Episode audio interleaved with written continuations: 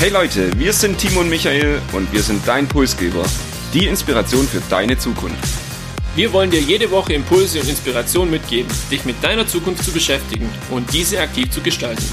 Und jetzt viel Spaß mit der nächsten Episode deines Pulsgebers.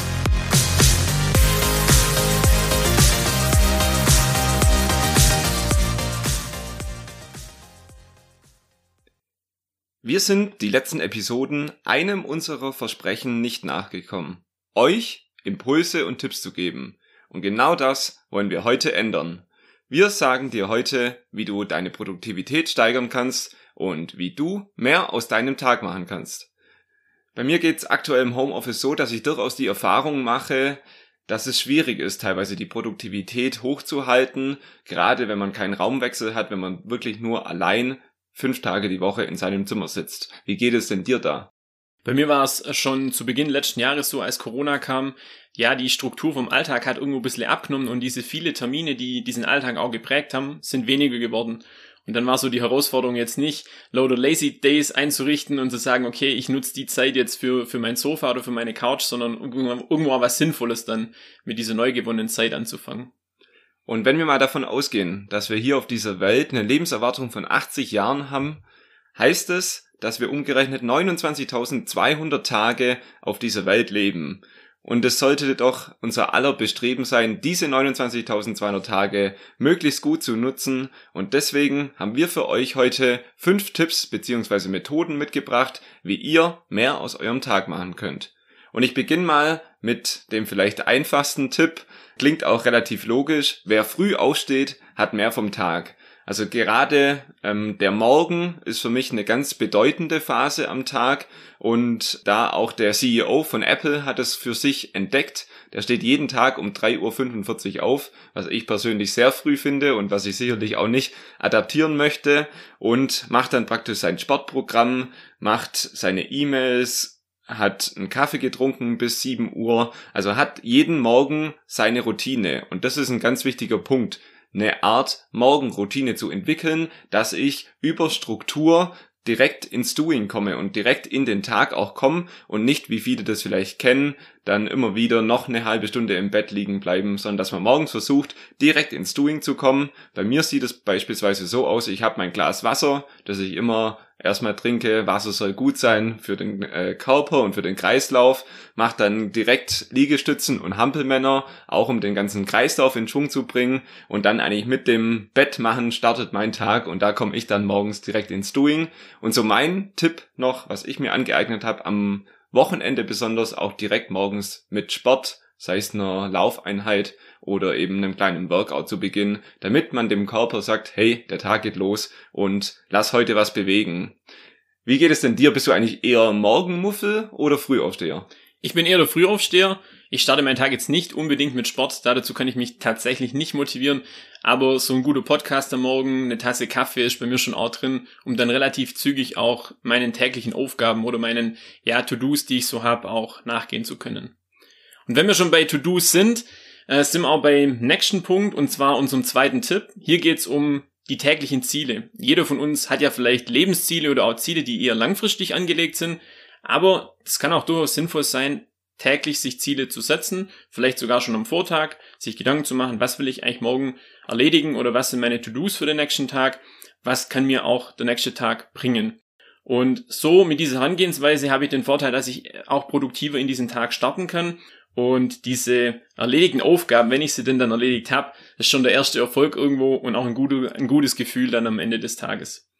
Ich habe jetzt euch eine Methode heute mal mitgebracht, weil man kennt ja viel über Ziele. Ziele sollten messbar sein. Also diese Smart-Regel beispielsweise, denke ich, ist auch jedem bekannt. Aber auch ein Thema, wo viele umtreibt, so diese Alltagsaufgaben, die man vielleicht vor sich herschiebt, wo unbequem sind, wo vielleicht auch ja, längere Zeit dauern. Und hier gibt's die Eat the Frog Methode, nennt sich das Ganze.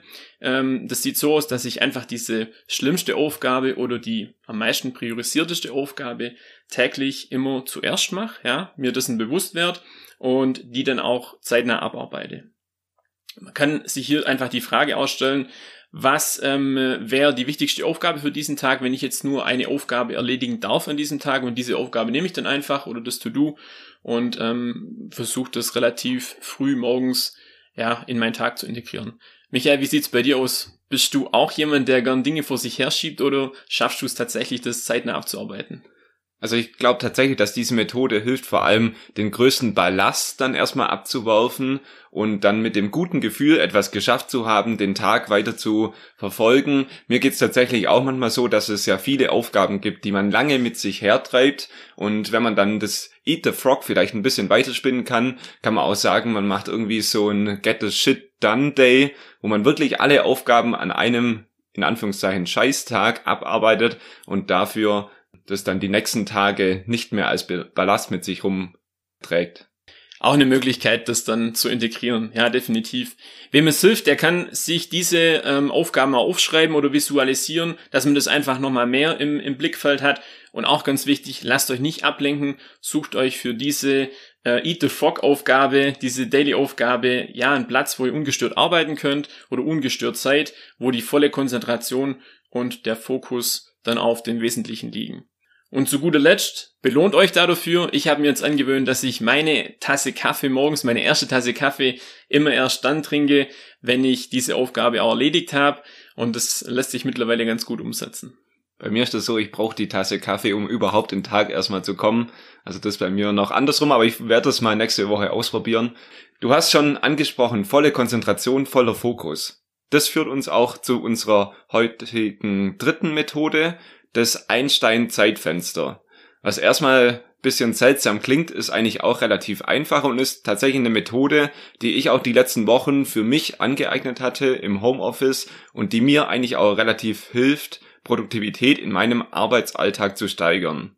Um was geht es konkret? Jeder von uns ist nicht immer gleich produktiv. Das heißt, die einen sind eher zur Morgenzeit produktiv, andere sind mittags direkt oder kurz vor Mittagessen produktiv, andere vielleicht erst abends, wenn es draußen dunkel wird. Und die Idee hinter diesem Einstein-Zeitfenster ist jetzt, meine produktivste Phase am Tag bestenfalls auch zu nutzen. Und es geht darum, in dieser, meistens nimmt man eine Stunde, das dann das Einstein-Zeitfenster ist, geht es darum, vollen Fokus, volle Konzentration auf mein To-Do, das ich mir am besten auch davor schon ausgewählt habe, dass ich mir diese Frage nicht mehr stellen muss, wenn die Stunde beginnt. Und wenn dann dieses Einstein-Zeitfenster beginnt, wirklich jegliche Ablenkung zu reduzieren und am besten komplett abschalten und da eines der für mich auch wichtigsten Learnings, das Handy in dieser Stunde nicht gebrauchen. Ich meine, jeder kennt es, WhatsApp-Nachrichten, Instagram, ähm, man schaut da gerne alle fünf Minuten drauf und gerade das sind eben die Produktivitätskiller, die unseren Alltag da ja irgendwie weniger produktiv machen. Bei mir ist es tatsächlich so, ich habe mein Einstein-Zeitfenster morgens von 8 bis 9 Uhr und da steht dann auch auf Skype nicht stören. Ich gucke eigentlich nicht in meine E-Mails rein. Ich habe mein Handy zur Seite gelegt, mein Kaffee immer davor schon getrunken und sage dann wirklich, diese eine Stunde arbeite ich produktiv an einem einzigen Thema und volle Konzentration darauf. Also versucht für euch vielleicht mal herauszufinden, was eure produktivste Phase ist und testet es einfach mal aus. Ich werde das überprüfen. Ähm, nächste Woche rufe ich dich in der Zeit mal an und schaue, ob da jemand rangeht. Hast du denn außer dem Handy eigentlich andere Produkti Produktivitätskiller noch? Wenn ich es jetzt auf, aufs Arbeitsleben beziehe, ist definitiv das Thema E-Mails und auch ähm, ja das Telefon. Also das sind zwei Störfaktoren, wenn man es als Störfaktoren bezeichnen darf oder kann, hm. aber es lenkt einfach ab und reißt einen immer aus dem, was man gerade macht, einfach raus. Und um im Alltag produktiv zu sein oder produktiv sein zu können, ist die Grundvoraussetzung ein richtiger Schlaf, ein richtig guter Schlaf und auch ein erholsamer Schlaf. Jetzt gibt's viele Infos, viele Facts auch zum Thema Schlafen. Du hast vorhin zu Beginn erwähnt, dass äh, Tim Cook, glaube ich, um 3.54 Uhr jeden Morgen aufsteht. Also es gibt hier auch erfolgreiche Gegendarstellungen, die es anders machen. Jeff Bezos zum Beispiel, er behauptet von sich, er schläft immer so lange, wie er schlafen möchte. Er stellt auch keinen Wecker und wacht dann aber ja durch seine innere Uhr letztendlich wahrscheinlich so um acht oder irgendwann auf, um seine Daily ähm, auch erfüllen zu können. Faktisch aber, wir haben immer mehr Informationen, wir haben immer, wenn jetzt Corona mal nicht ist, einen, einen, sehr, sehr strikten Tagesablauf vielleicht auch und auch viele Eindrücke vom Tag, die es gilt zu verarbeiten. Und hierzu, und ich denke, das trifft auf jeden auch von uns zu, ist es wichtig, dass wir diese, diesen Schlaf, diese Zeit, die wir da haben, auch gut nutzen können. Es gibt hier viele, viele Tipps. Ich habe zwei Dinge ausprobiert, habe zwei Sachen getestet und wollte es euch einfach heute mal hier vorstellen. Und zwar zum einen ist es die Schlafposition. Ganz spannend, wie ich finde. Hier gibt es ja unterschiedliche Schlafpositionen, die man da einnehmen kann. Was ist denn so die gesündeste Schlafposition? Und habe da was gefunden, was jetzt vielleicht ähm, auch ein bisschen untypisch ist, und zwar eine Schlafposition auf dem Rücken. Erstmal vielleicht, ähm, ja, doch eher gängig aber ohne Kissen. Also man liegt quasi auf der Matratze, ohne das Kissen zu benutzen und versucht in diese Schlafposition äh, ja auch einzuschlafen erstmal. Warum ist es die gesündeste Schlafposition? Weil der Körper in seiner natürlichen Haltung liegt und somit quasi alle Muskeln, die man hat, entspannen können und auch der Nacken durch das Kissen irgendwo jetzt nicht beeinträchtigt wird. War für mich ganz, ganz spannend. Ich habe es eine Woche getestet, muss aber sagen, ich bin zu meiner ursprünglichen Schlafposition wieder zurückgewechselt. Was ist denn deine Schlafposition? Hast du eine Lieblingsschlafposition? Also ich weiß nur, dass ich in der Regel gerne liegend schlaf, aber sonst habe ich keine besondere Position und bei mir ist da auch, ich glaube, während der Nacht sehr viel Bewegung im Spiel. Von dem her, diese eine Position habe ich definitiv nicht. Liegend ist schon mal gut, würde ich sagen. Ja, also hier das Thema Schlafposition und als zweiter Punkt für mich, was ich auch ausprobiert habe, Meditation und Yoga vorm Schlafen gehen. Das hat mir geholfen, auch schneller einzuschlafen. Ähm, das Witzige dabei, die Atemtechnik, die es da gibt bei der Meditation, hat mich tatsächlich müde gemacht. Ich habe das immer ein bisschen belächelt auch und wollte mich da nicht so wirklich ranwagen. Aber wenn man dann so einen Tag hat, der eben morgens um sieben beginnt und abends dann teilweise um zehn, elf endet, dann hilft es schon auch wirklich runterzukommen und dann auch schneller einzuschlafen. Ja.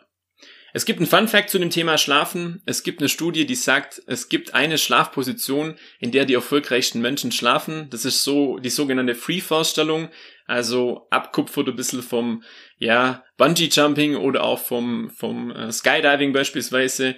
Es ist die Position, man liegt auf dem Bauch und streckt die Arme und Hände weit von sich. Also wenn jetzt jemand sagt, okay, er möchte erfolgreich werden in Zukunft, kann er auch diese Schlafposition ausprobieren. Vielleicht hilft's ja. Für mich wär's nichts, muss ich sagen. Und ich weiß auch nicht, ob das unbedingt zum Erfolg führt. Ja, das ist eine weitere Frage. Für mich klingt das alles sehr seltsam.